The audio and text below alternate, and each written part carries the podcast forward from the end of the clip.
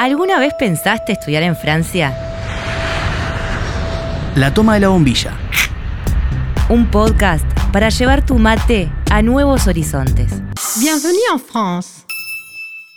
Martina Balbi. Destino Nantes. Brest, París. Martina Balbi, estudiante de Ingeniería Eléctrica de la UDELAR, realizó un intercambio en el IMT Atlantique de Francia, ubicada entre las 10 grandes escuelas del país, en donde obtuvo una doble titulación en robótica e inteligencia artificial. Está por comenzar su doctorado en el Instituto Nacional de Investigación en Informática y Automática, el INRIA, un centro de investigación francés especializado en ciencias de la computación, teoría de control y matemáticas aplicadas.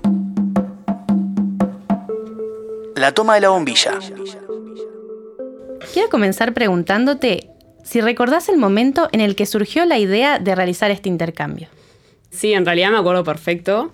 Estábamos en una clase de señales y sistemas y nos dijeron que teníamos una, una, reunión con una universidad en Francia que nos venía a explicar su propuesta, digamos. Y bueno, llegaron, nos dieron la reunión, era una, una chica de IMT Atlantic que nos venía a explicar. Y básicamente yo cuando escuchaba, bueno, cuando escuchaba lo que nos decían, lo de la propuesta y todo, para mí era como, yo voy a hacer esto. O sea, no me importa nada, no sé qué tengo que hacer, después me encargaré, pero... Díganme dónde me anoto. Claro, me están ofreciendo esto, eh, no veo por qué no.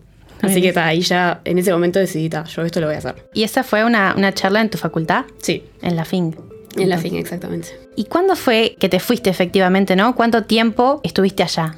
Bueno, esta charla fue en septiembre por ahí del 2019 y era para empezar en septiembre del 2020. Así que bueno, yo en ese momento decidí que lo iba a hacer y empecé a hacer lo que, lo que tenía que hacer para irme. Y bueno, efectivamente en septiembre de 2020 me fui. ¿Y te fuiste sola o con tipo un grupo de, de Había chicos? dos chicos más de mi generación que también se iban. Una de ellas, en realidad, de mi grupo de estudio, toda una de mis más amigas de la facultad. ¿Y cuánto tiempo estuviste allá vos? Estuve dos años. Dos años, ahí sí, está. hasta hace unas semanas que, que, bueno, volví para visitar familia y amigos. Es impresionante cómo pasa volando, sinceramente. ¿Coincidiste allá con, con otros estudiantes extranjeros o tal vez uruguayos que, que, por ahí, no sé, compartían algo, ¿no? Tal vez, o capaz algún argentino, no sé, de la zona. Sí, de hecho, eh, bueno, esta charla que nos dieron a nosotros en la Bodelar, eh, esta misma persona, Fernanda se llama, es uruguaya de hecho, que trabaja en IMT Atlantic, sí. la da por todo Sudamérica. Más o menos que explicando de la propuesta en muchas universidades de Sudamérica y muchísima gente eh, lo hace. Entonces, en realidad, cuando, cuando yo llegué, ya había un grupo de latinos que habíamos todos tenido la misma charla básicamente. Y bueno, en realidad ese grupo fue los que hasta el día de hoy fueron mi, mi grupo de amigos durante los dos años. Ahí y está. sí, argentinos, uruguayos, colombianos muchos, Mirá brasileros, de la verdad que de todos lados de Sudamérica. Y bueno, y además estaban ya los que se habían ido el año anterior, porque al ser un programa de dos años coincidimos con, Con otra generación. con otra generación que ya estaba ahí, Claro. también uruguayos, argentinos de todos lados. Y bueno, y también con los latinos que ya decidieron quedarse allá. Entonces, teníamos como toda una comunidad de todos los que fuimos ahí a IMT Atlantic y que, bueno, estábamos cursando todavía o ya habían terminado y es como el grupo de, de latinos, digamos. ¿Venían todos al IMT? ¿Iban todos para ahí? Eh, sí, o, bueno, por lo menos estaba cursando en IMT hasta ahora. Claro. Entonces como que los que conozco sí son los del IMT. Pero creo- por ahora como que de a poquito también nos vamos conociendo otra gente, otros conocidos que han ido a Francia por otra razón, que también de a poco se van sumando, pero la, la gran mayoría son de IMT. Para ir para allá, ¿no? ¿Tuviste algún tipo de apoyo institucional para poder llegar? Sí, bueno, de hecho, eso es algo interesante para contar, porque ¿qué pasa? Eh, bueno, en ese momento que, que tuve lo de la charla y que yo decidí que me iba a venir, se lo comenté a mis padres, y mis padres me dijeron, buenísimo que quieras irte, pero consigue una forma de irte. Porque Claro. Te apoyamos con la idea, todo lo que quieras, pero eh, nada, es, es algo bueno que busques tu propia financiación. Y yo dije, bueno, todo, demás. Me puse a averiguar y bueno, ya había otros otros de, que, de mi carrera que ya habían terminado, que también vinieron a contarnos su experiencia, y nos contaron de que algunos de ellos habían aplicado a las becas de posgrado de la ANI. Entonces, bueno, cuando salió la- el llamado a la beca de posgrado de la ANI, en creo que en mayo del 2020 por ahí, ta, yo apliqué, y dije, bueno, ¿es esto o nada? Así que bueno, aplico y bueno, veré. Y bueno, y apliqué y en eso, por agosto más o menos, me dijeron que la tenía, y básicamente saqué pasaje ese mismo día y a las dos semanas ya me había ido. Vos me decías entonces que, que fuiste y fuiste en plena pandemia, ¿no? sí. Por lo que me estabas contando, ¿no? Sí, que sí. tuviste la charla en 2019. ¿Cómo fue esa experiencia, no? Porque también es diferente un intercambio al que uno está acostumbrado, ¿no? De tener en su ideal cómo sería y, y cómo terminó siendo. obviamente es... Todavía yo no sabía, nunca había tenido una experiencia así, pero me imagino que tu- fue más difícil de lo que, de lo que pensábamos, obviamente. Eh, desde un principio, porque ya, bueno, lo, lo que te decía de la Ani, ese llamado ya se había atrasado por temas de pandemia. Después cuando tenían que dar la decisión, eso también se atrasó. Entonces, Claro. básicamente empezamos las clases, creo que era como el 6 de septiembre, por ahí. Y era como fines de agosto y todavía no sabía la decisión de la Ani. Claro. Entonces era como que a toda mi familia, a todos mis amigos me preguntaban, bueno, pero ¿te vas o no te vas? Y yo como, no sé, la verdad. Sí, sí. Entonces está como que eso también todo atrasó y, y en eso mis padres desconfiando, ¿no? Porque decían, pero ¿cómo te vas a ir si está en plena pandemia, que no sé qué? no- Claro. no, estaban muy copados con la idea. Y tal, hasta yo también dudé en un momento, porque era, bueno, medio locura, no sé qué voy a ir a hacer ahí, me van a encerrar todavía, no... ¿Para qué ir si voy a tener clases online, todo así? Pero bueno, al final decidí ir y dame la jugué, digamos, y fui y la verdad que no me arrepiento nunca. Para ir, ¿te piden saber francés? O sea, ¿vos aprendiste capaz de forma autónoma? ¿O ¿Tuviste que ir a hacer algún curso? ¿Cómo fue? ¿Vos ya sabías? Yo no sabía nada, no sabía ni una palabra de francés, creo que no sabía ni contar en francés. Ah, mirá. Eh, apenas sabía decir, no sé, bonjour. Y, y bueno, a raíz de esta charla, y yo, yo ya sabía que me quería ir Francia, que estaba esta oportunidad, dije, bueno, también empezar clase de francés. Entonces me anoté en la Alianza Francesa, arranqué ahí, era como un grupo de 10, 11 personas a la vez, y estaba medio que aprendí las básicas. Tuve creo que dos semestres en la Alianza Francesa y después, eh, como que en ju- junio, julio, antes de irme, hice unas clases particulares y bueno, aprendí lo que pude. Pero... ¿Es un idioma difícil, digo, para, o fue difícil para vos? Porque me imagino que capaz usualmente se dice que, no sé, el inglés, por ejemplo, es más simple, ¿no? Más fácil de aprender, Sí. o capaz que lo tenemos más cerca, ¿no? Sí, O, sí, sí. eh, y el francés, en cambio, tiene como más acentuaciones, más... Muchísimas. Claro. Sí, el francés, eh, a ver, es difícil, obviamente. Igual hay que reconocer que sabiendo español es un poquitito más fácil. Ahí está. no deja de ser difícil, pero bueno, es un poco más fácil. Pero igual sigue siendo difícil, hay un montón de, reglas y excepciones. De hecho, muchas veces hacemos chistes con que hay más excepciones que reglas. Entonces está, obviamente es difícil. Pero mm, bueno, y además algo que pasa es que uno aprende, por ejemplo, la alianza francesa y ta, a lo mejor después de dos semestres como tuve yo, yo me sentía, bueno, creo que, que- que estoy bien, creo que me va a poder manejar cuando aterrice en Francia. Error.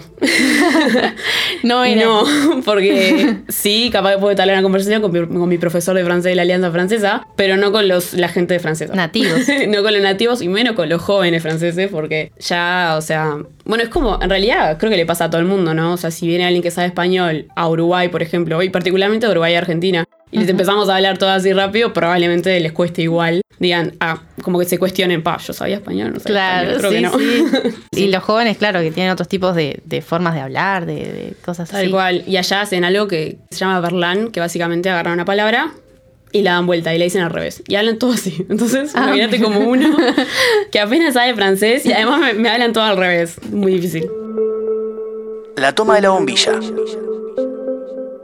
La dinámica de los cursos, ¿eran muy distintos a como vos venías acostumbrada en la Facultad de Ingeniería acá en Uruguay?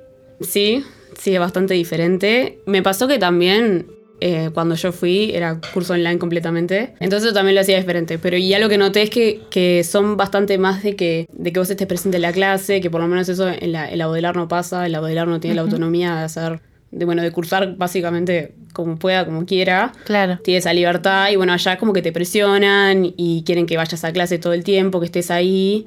Claro. Y, y bueno, eso es diferente. También, bueno, el, el sistema de evaluación también es diferente y tal. Y por otro lado, ¿cómo influyó esta experiencia en tu profesión? La verdad que es, es una de las cosas que más me influyó en el sentido de que yo ta, llegué a Francia sin experiencia laboral, en realidad, y sin tener mucha idea de qué quería hacer. Pero sabía que me gustaba la electrónica y me gustaba la inteligencia artificial. Yo tenía eso claro. Y bueno, y, y en la universidad tuve la, la oportunidad de tener un primer año en el que hice robótica y bueno, más cosas de electrónica y un segundo año efectivamente en el que hice cosas de inteligencia artificial. Y bueno, después del primer año, allá funciona que tienen siete meses de clase y después cinco meses de pasantía. Eh, bueno, y nosotros vamos a dos años a hacer eso. Y bueno, en mi primera pasantía eh, apliqué bueno, al, al INRIA, como Ahí decías, está. que es donde voy a hacer mi doctorado. Y ahí apliqué a un proyecto que estaban haciendo de, de robotitos. Y bueno, al hacer eso me di cuenta que va, esto me encanta. Que, que quería hacer esto, que quería hacer esto, pero también sentía que me faltaba más de la parte de inteligencia artificial y todo lo que es más programación y todo eso. Entonces, bueno, después eh, ta, tuve eso en la universidad E igual, después mi pasantía final la hice con ellos también y pude aplicar más como son algoritmos de inteligencia artificial en los robotitos mismos. Claro, como que uniste ambas Claro, uní todo y además tuve la oportunidad de aprender de, de un equipo increíble. La verdad que la, la gente está ahí en el INRIA de París y particularmente mi equipo me apoyaron, me abrieron un montón de puertas y bueno, de hecho, por eso también decidí quedarme, por eso decidí hacer mi doctorado con ellos. ¿Y esa pasantía por cuánto tiempo fue que la realizaste? La pasantía, bueno, al principio fueron en el INRIA de París, de, que fue como la primera que hice, a la que a la que apliqué por primera vez y llegué a conocer a toda esta gente. Fueron cinco meses. Y después yo me quería quedar, ellos querían que me quedara. Y lo que hicimos fue algo que en Francia existe, que está muy bueno, de hecho, que se llama un contrato de profesionalización que se le ofrece a los estudiantes de último año de ingeniería. Bueno, Bueno. ingeniería otras carreras, pero bueno, yo sé que al Claro. en ingeniería. Que básicamente es un contrato entre, bueno, uno mismo, la universidad y, eh, bueno, y una empresa, en el cual la universidad dice, eh, como que genera el calendario de, bueno, vos trabajás estos días, estudias estos días, y tal, y durante un año, durante tu año final, tenés la oportunidad de trabajar y estudiar a la vez. Entonces, bueno, yo ahí me quedé con, con mi equipo, me quedé con ellos, y entonces como que extendí lo que ya estaba haciendo un año más, en el cual fue bastante, fue bastante interesante, de hecho, porque... mm, bueno, mi trabajo era en París, pero mi universidad era, era en Brest, que es como la ciudad más oeste de Francia. Estaba Ay. a cuatro horas de París en tren. Y yo eh, estudiaba lunes, martes y miércoles y trabajaba jueves y viernes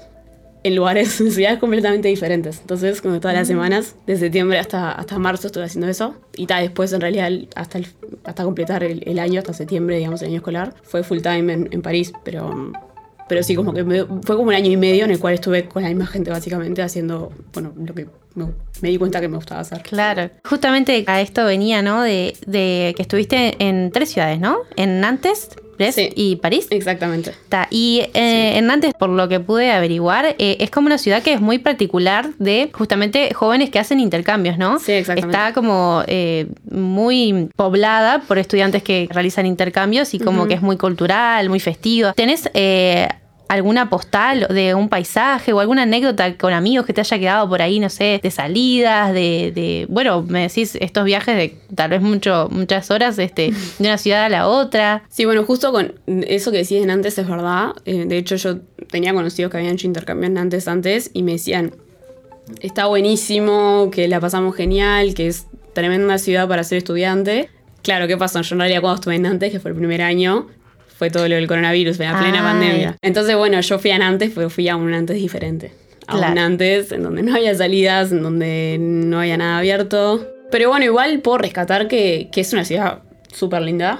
Y nosotros igual con, con mis amigos eh, nos íbamos, porque bueno, el, el campus es un poco más a las afueras de la ciudad, pero nos íbamos al centro e igual caminábamos por todos lados, aunque estuviera todo cerrado, aunque no hubiera nada. Claro. Porque es una ciudad muy linda, sinceramente. Para recorrer. Sí, muy linda como en realidad debo destacar que todas las ciudades de Francia es impresionante lo lindas que son. En Brest y en París, por ejemplo, no sé, salías con tus amigos o tenías otras actividades además de como lo curricular, así específico. Sí, sí. Bueno, nuestra universidad en realidad se destaca bastante por la importancia que le dan a la vida social de los alumnos. Es medio como lo que se pinta en Estados Unidos, claro. pero no tanto igual. sí, sí. Pero organizan eventos, fiestas todo el tiempo. Eh, hay como todo un, todo un espacio en la universidad que está dedicada a que los, a que los alumnos se junten de, de tarde, de noche, bueno, básicamente cuando quieran en el día. Y bueno, y fomentan mucho todo eso, todo lo que es lo, lo social. Entonces, en vez lo que pasaba es que está todo lo que son las fiestas, todo eso se hacía en lo que es el campus de la universidad. Sí, y bueno, y París está. París es un, es un sueño de todo tipo, ¿no? Eh, en París hay vida por todos lados, eh, a cualquier hora. Es impresionante, vos caminás por cualquier callecita y vas a encontrar un bar que tiene música, tiene gente, o, o gente tocando instrumentos en la calle, cantando, bailando, es, es otra cosa. ¿Cómo era un día de Martina eh, durante el intercambio? Durante el intercambio, bueno, depende obviamente de cuándo estaba, eh, bueno, en la universidad y cuando estaba trabajando. Pero siempre consistía en, bueno, las primeras horas del día, estudiar, trabajar, depende de lo que me tocaba. y después juntarme con amigos, juntarme con amigos, salir a distintas partes de la ciudad, aprovechar mucho lo que es la tarde y bueno, ni que hablar que estábamos, y para conocer, básicamente. Sí, bastante, bastante eso en realidad. Yo aproveché mucho a, a juntarme con amigos y a recorrer, y a recorrer por todos lados porque hay muchísimo por conocer. Y yo estuve dos años allá en Francia y todavía me queda muchísimo más por conocer. ¿Recordás, por ejemplo, alguna comida típica francesa que se haya transformado en tu favorita en ese momento? O sea, que vos decís, yo cada vez que iba a tal lugar me compraba tal cosa. Sí, la verdad que a mí lo que más me gusta de Francia es una buena fondue. Bien. de una buena, buena, buena, buena fondue con un buen, muy buen vino. Bueno, siempre que, que me viene gente a visitar, familia, amigas, siempre lo llevo a mi lugar favorito de fondue. ¿Hay algo sobre lo que tenías una expectativa o una idea inicial de cómo sería y que terminó siendo diferente? Eh, más o menos sí, más o menos no. Yo creo que lo, lo uni- la única expectativa en serio que tenía de, de irme a intercambio era la parte de hacerme como que amigos y compañeros eh, muy cercanos del país al que iba, ¿no? Franceses. Y ta, y eso en realidad no, básicamente no se dio. Tengo, Ah. bueno, tengo un par de amigos franceses, pero en realidad mi grupo, mi grupo de amigos son los latinos. Que tal era lo que en realidad no me imaginaba. O sea, yo cuando me fui no me imaginaba que fuera a terminar, digamos, teniendo una vida bastante parecida a la que tenía en, en Uruguay, pero en otro lado, en el sentido de, de la gente que, le, que me acompañaba y todo eso. O sea, porque al final todos mis amigos terminaron siendo latinos. Pero ta, no era, capaz que no era lo que me esperaba, pero estoy súper agradecida porque la verdad que hizo las cosas mucho más fáciles, mucho mejores, porque, no sé, uno se siente como que son, somos familia, digamos. Con los latinos es como siempre somos familia, en donde sea que estemos en el mundo, tipo, nos apoyamos, nos acompañamos. Y bueno, tal, y pasa eso, que, que a lo mejor en, en Francia es difícil por el tema del idioma. ¿Seguís teniendo como relación y trato con ellos, con tus compañeros? Sí, sí, claro. Sí, sí, sí, siguen siendo mis, mis, mis amigos, sinceramente. Eh, aparte, muchos de ellos terminaron en París también, como yo. Entonces, eh, hasta el día de hoy siguen siendo mi más grupo de amigos y que hacemos las cosas juntos todo el tiempo. Y ahora, dentro de poco, volvés a Francia a seguir estudiando. ¿Volvés siendo una Martina diferente a la que se fue por primera vez? 100%. 100%. La verdad, es algo que le digo a todo el mundo siempre, más a, a mis amigos uruguayos, que es que la experiencia de irse al exterior es algo que, que, bueno, yo siento que todo el mundo tiene que hacerlo en algún momento de su vida. Porque te abre la cabeza de maneras impresionantes. O sea, uno se va pensando que las cosas son de tal manera y, bueno, aprende que en realidad son de tal manera y como tú quieras. Porque uno, la verdad que uno allá tiene oportunidades para hacer lo que sea, para ser quien sea, como sea. Y siento que uno al ser joven y ser estudiante también se siente apoyado porque se siente que, como ya dije, que tiene oportunidades y de hecho es impresionante. Que si uno va y ve que se le abren las puertas, se le abre la cabeza de, todas formas y se da cuenta que, bueno, a nosotros nos pasa capaz que en el paisito, vemos que, bueno, somos todo como que el paisito, pero que hay un montón de cosas para aprender afuera. Y bueno, para mí es una experiencia que personalmente me cambió mi forma de ser, mi forma de ver las cosas. Y bueno, me abrió un montón de puertas, obviamente, pues por algo, Claro. por algo sigo ahí y por algo sigo con, con ganas de hacer un montón de cosas que a lo mejor antes nunca pensé que iba a Te terminar haciendo. Y allá es como que siento que puedo hacer cualquier cosa. La toma de la bombilla. La directora de la Alianza Francesa de Montevideo, Sophie Laporte, nos cuenta acerca de la oferta de cursos de francés y eventos culturales de la institución. Me llamo Sofía Laporte, soy la directora de la Alianza Francesa en Montevideo y coordinadora de las diferentes alianzas francesas en Uruguay. Hay siete alianzas en Uruguay, uno que está en Montevideo, entonces otra en Salto, Mercedes, Paysandú, Rocha, Melo, Tacuarembó. Así que somos una red bastante importante y tenemos dos misiones. La primera es de difundir el idioma francés, dar cursos de francés de manera muy concreta. Y la segunda es de difundir la cultura francesa y francófono y favorecer los intercambios culturales entre Uruguay y Francia y el mundo francófono, que es mucho más amplio. Hay que destacar el hecho de que somos una asociación sin fines de lucro, regido por un comité que está electo cada regularmente. Entonces nuestra, nuestro propósito no es, eh, no somos una empresa, sino más bien estamos trabajando en colaboración con la Embajada de Francia, el Instituto francés, pero sin fines de lucro. La Alianza Francesa hace parte de una red internacional mucho más amplia que se llama la Red de las Alianzas Francesas. Estamos festejando justamente nuestros 100 años de existencia y la Alianza Francesa de Montevideo es una de las más antiguas en el mundo, ¿Qué quiere decir 100 años de existencia para una fundación Alianza Francesa? Eso quiere decir una red mundial de más de 832 alianzas francesas en el mundo, más de 131 países, más de 500 mil personas que aprenden el francés en el mundo y todas estas alianzas trabajan juntos. ¿Por qué aprender el idioma francés más que otro idioma? Bueno, primero quiero decir que a mí me parece muy importante en el mundo en el cual estamos ser multilingüista, es decir, que el inglés de ley ya se volvió el idioma de todo el mundo, pero lo que hace la diferencia a nivel de, de empleo quizás es tener más idiomas. Y el francés, bueno, tiene sus ventajas, es, es, la lengua oficial de 29 naciones, se trata de más de 300 millones de personas que hablan este idioma en los cinco continentes. Y a nivel laboral también es, es lo que justamente permite quizás diferenciarse ¿no? con otro, otro currículum. En Uruguay en particular hay eh, más de 35 empresas, por ejemplo, que trabajan aquí en Uruguay. Son 10.000 empleos que están ofertos en directo y se trata de más de 3 millones de intercambio comerciales que se realicen con Francia. Además, tengo que decir que a nivel universitario hay unos convenios uh, muy importantes entre las diferentes universidades y Francia, que sea a nivel, uh, por ejemplo, de los matemáticos, a nivel de la arquitectura, comunicación, medicina, a nivel de las ciencias humanas, a nivel del turismo, a nivel de gastronomía. Somos líderes ¿no? en, en muchos de los campos y los uh, convenios que existen con las universidades son muy numerosos y hay que decir que eh, Francia es el segundo destino de estudio después de España para ir en Europa. Los estudios en Francia son gratuitos, así que es un poco el mismo sistema que en Uruguay, lo que es una ventaja bastante importante.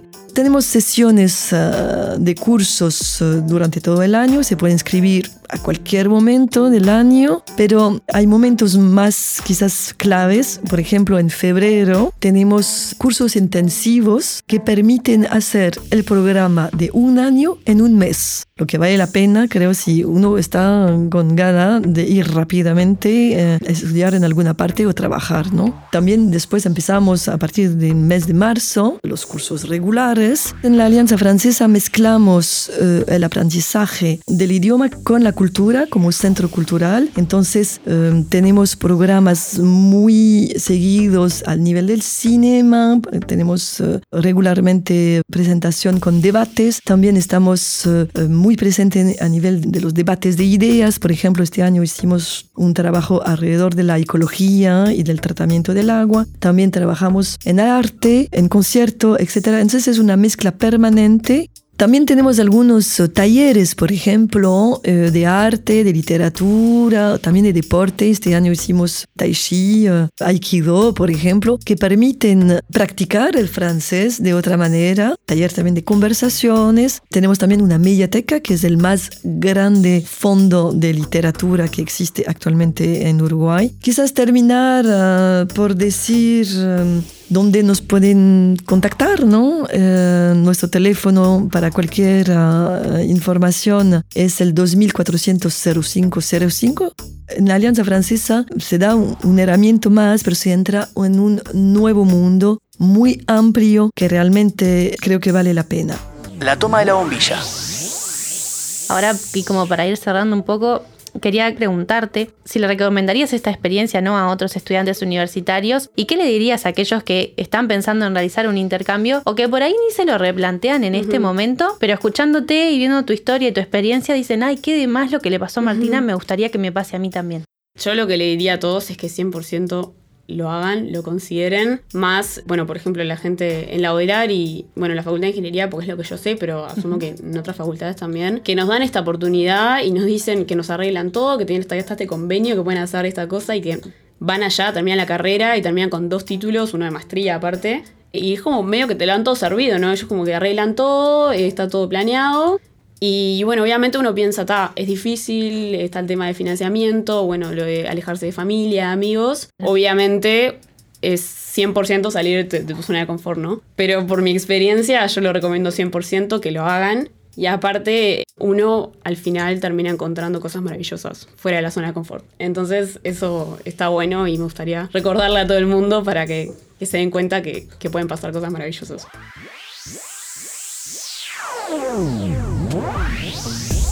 La toma de la bombilla. Un podcast producido por Uniradio en conjunto con la Embajada de Francia en Uruguay y Espacio Campus France.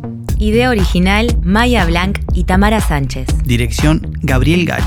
Coordinación general y locución, Juliana Dancilio y Ramiro Brianza. Edición y diseño de sonido, Gastón Pepe. Producción, Rodrigo Travieso y Yamila Silva.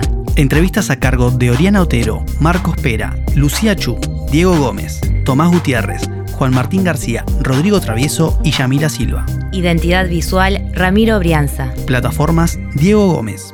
Uniradio Podcast. Facultad de Información y Comunicación. Universidad de la República.